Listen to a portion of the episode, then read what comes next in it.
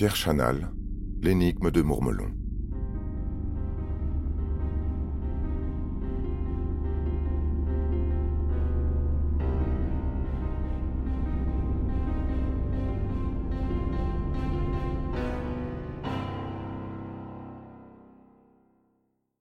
Vos parents ne vous ont-ils pas dit et répété que faire du stop était dangereux? A fortiori quand on est une jeune fille faible et sans défense. Un soldat fort, sportif, entraîné au combat et en pleine santé, n'a lui rien à craindre. C'est sans doute ce que pensaient les disparus de 1975 et 1987 des alentours de Mourmelon-le-Grand, commune rurale de la Marne dans le Grand Est, connue pour abriter l'un des plus importants camps militaires de l'Hexagone. C'était sans compter l'adjudant-chef et instructeur de certains d'entre eux. L'affaire Pierre Chanal, c'est plus de vingt années de procédure, un procès impossible et des questions qui resteront à jamais en suspens auprès des familles des victimes. Cette affaire reste aujourd'hui l'un des exemples les plus médiatisés des défaillances de la justice française dans la résolution d'affaires complexes. On estime le nombre de victimes entre 8 et 17. Voici le récit de cette terrible affaire d'un tueur en série qui a pu sévir en toute impunité pendant des années dans l'Est de la France.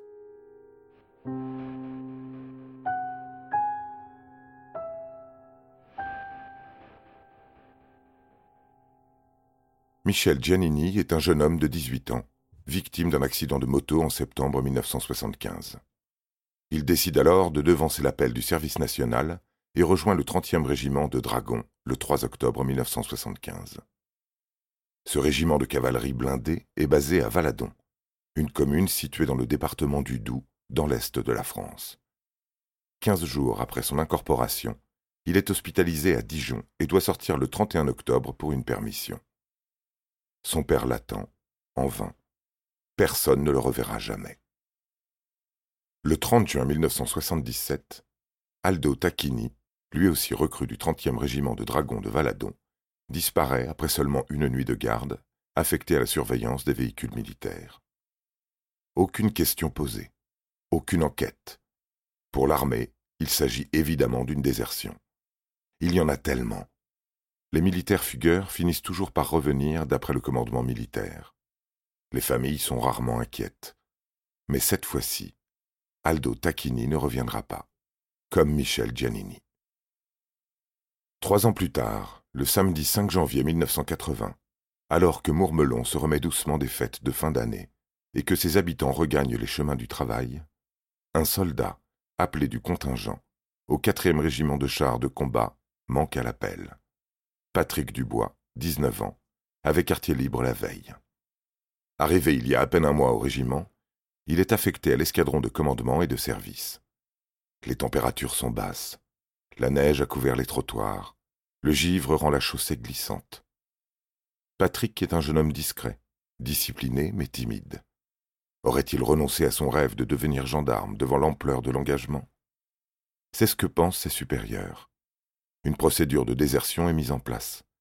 Ses parents n'y croient pas et tentent par tous les moyens de déclencher des recherches. Mais Patrick est majeur. Aucune véritable enquête ne sera menée. L'armée appose le tampon déserteur et clôt le dossier Patrick Dubois. Treize mois plus tard, Serge Avet, vingt ans, ne répond pas à l'appel du troisième régiment d'artillerie à Mailly, dans la Marne. Vendredi 20 février 1981, comme souvent, il se rendait en stop dans sa famille à Tinqueux, non loin de Reims. Il n'y parviendra jamais. Bien qu'il n'ait aucune raison plausible de disparaître, à quelques semaines de la fin de son service, l'armée le déclare comme déserteur. Ses proches ne comprennent pas. Les autorités ne cherchent pas non plus. Ni la police, ni la gendarmerie, ni l'armée ne déclenchent d'investigation pour en savoir plus. Serge Avet s'est littéralement volatilisé. À l'été suivant, le 7 août 1981, le mécanicien militaire Manuel Carvalho, affecté à l'escadron de commandement et de service du 4e régiment de dragons de Mourmelon, s'évapore. Lorsqu'il se rend à la caserne, ses parents n'obtiennent même pas la restitution de ses effets personnels. Treize jours plus tard, le 20 août 1981, Pascal Sergent quitte le 503e régiment de chars de combat en stop pour se rendre à Tagnon. Il a une permission de 72 heures, mais n'en reviendra pas. Il voulait s'engager et consacrer sa vie à la défense de son pays. L'armée le désignera comme déserteur, lui aussi. Les familles des victimes, n'ayant toujours pas été entendues par la justice, alertent la presse. Jean Druard, journaliste de l'Ardennais, un journal de la presse quotidienne régionale, évoque le lien entre Pascal Sergent, Serge Avet et Patrick Dubois. Manuel Carvalho n'est pas mentionné. Un nouveau soldat du 4e régiment de dragons de Mourmelon, Olivier Donner, part en stop pour rejoindre sa famille près de Troyes le 30 septembre 1982. Il ne rejoindra jamais le domicile familial. Un énième déserteur? Non. Son cadavre est retrouvé par un chasseur le soir d'Halloween, enterré dans un bosquet non loin du camp de Mailly. Il est encore vêtu des habits qu'il portait en partant, manque son bagage et ses papiers. L'armée ne peut plus nier et l'hypothèse criminelle est envisagée pour la première fois.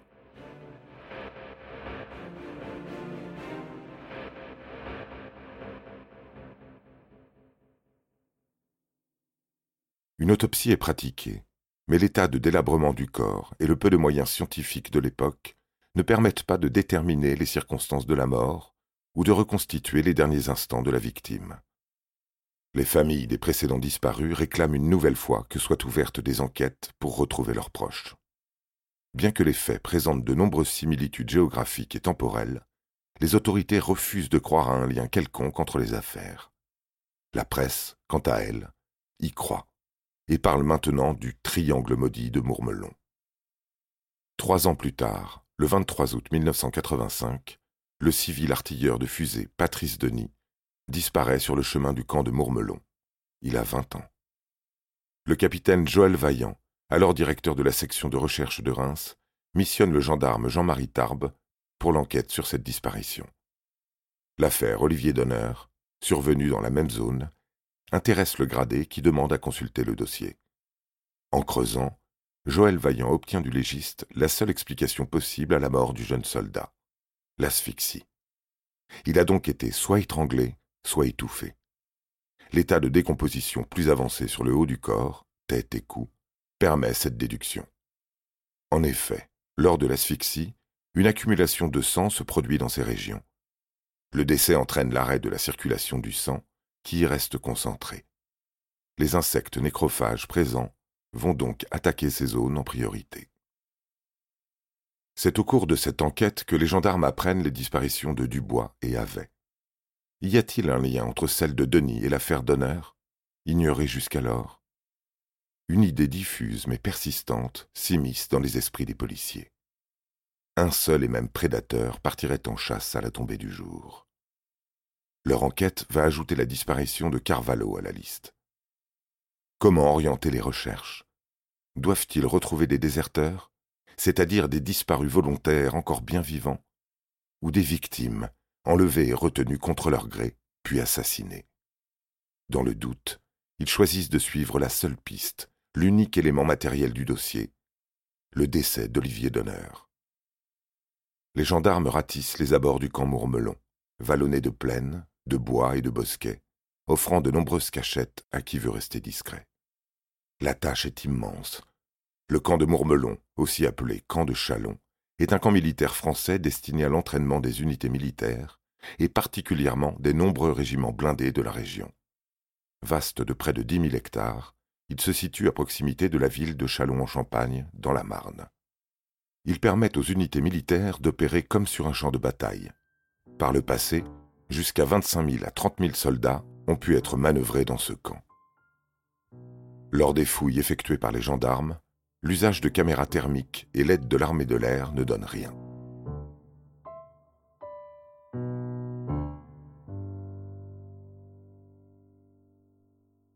Roger et Janine Denis se portent partie civile et déposent plainte contre X le 16 novembre 1985 pour l'enlèvement de leur fils Patrice ils ont quinze jours pour verser trois mille francs de consignation pour la recevabilité de leur plainte. Ce couple modeste doit donc verser au ministère de la Justice près de 500 euros pour que la justice daigne accepter leur plainte et l'instruire. Cette pratique de dépôt de consignation est toujours en vigueur aujourd'hui. Le printemps 1987 voit apparaître une nouvelle désertion, celle de Patrick Gache, lui aussi affecté au 4e régiment de dragons. La lenteur administrative française n'épargnant pas l'armée, la section de recherche des disparus ne sera prévenue que deux mois plus tard. S'ensuivent une nouvelle fouille de la zone et l'audition de nombreux gradés et dirigeants. Afin de ne pas discréditer l'armée, le ministre de la Défense, André Giraud, déclare à la presse que les disparus du camp de Mourbelon ne sont qu'une blague ridicule. Il n'est pas certain que Trevor O'Keefe, un jeune Irlandais retrouvé le 8 août 1987 dans le bois d'Alincourt, dans l'Aisne, ait été du même avis. Étranglé avec une cordelette, il faisait du stop près de Châlons en Champagne. Aucune trace n'est présente sur le corps enterré sous un talus, face contre terre, les mains sous le ventre. La même position que celle de Donner. Les enquêteurs n'ont aucun indice sur l'identité du coupable, mais un expert psychologue, Jean-Luc Ployer, est mis à contribution et dessine le profil psychologique du tueur avec précision. Faisant fi de l'enquête en cours, l'audience publique du tribunal de grande instance, siégeant en formation de jugement spécialisé en matière militaire, condamne Patrick Gache à cinq mois de prison pour désertion le 5 février 1988. Tampon apposé, dossier refermé. En mars 1988, 3000 francs supplémentaires sont demandés à monsieur et madame Denis afin de faire face aux frais nécessités pour poursuivre l'information de l'enquête. Ils ont cette fois un mois pour fournir la somme. Le 9 août 1988, à Bussière, en Saône-et-Loire, une patrouille de gendarmerie passe aux abords d'une voie de chemin de fer et repère une camionnette, un combi Volkswagen vert, garé dans une impasse. Ils pensent à un groupe d'écologistes voulant saccager le chantier SNCF pour manifester leur mécontentement. Ils s'en approchent, et le conducteur se présente à eux spontanément comme étant un collègue, l'adjudant-chef Pierre Chanal. Il vérifie sa carte militaire, mais intrigués par son attitude très embarrassée, ils font le tour du véhicule et aperçoivent par la fenêtre arrière, partiellement masqué d'un rideau, un jeune homme aux mains ligotées et aux pieds attachés par des chaînes. La victime est blessée, choquée et nue. Il s'agit d'un Hongrois de vingt ans, Palas Falvey, ne parlant pas français, il ne peut s'expliquer. Une fois à la gendarmerie, aidé d'un traducteur, Palas Falvet raconte avoir été enlevé en faisant du stop. Le conducteur a pris un chemin détourné, s'est arrêté à plusieurs reprises, puis il est passé derrière lui et l'a immobilisé avec une sangle autour du cou. Palaz a été obligé de se masturber face à son ravisseur, qui lui a masqué le visage et l'a filmé. Le jeune homme a subi 20 heures de sévices et a été plusieurs fois violé. Selon lui, l'agresseur n'en est pas à son coup d'essai.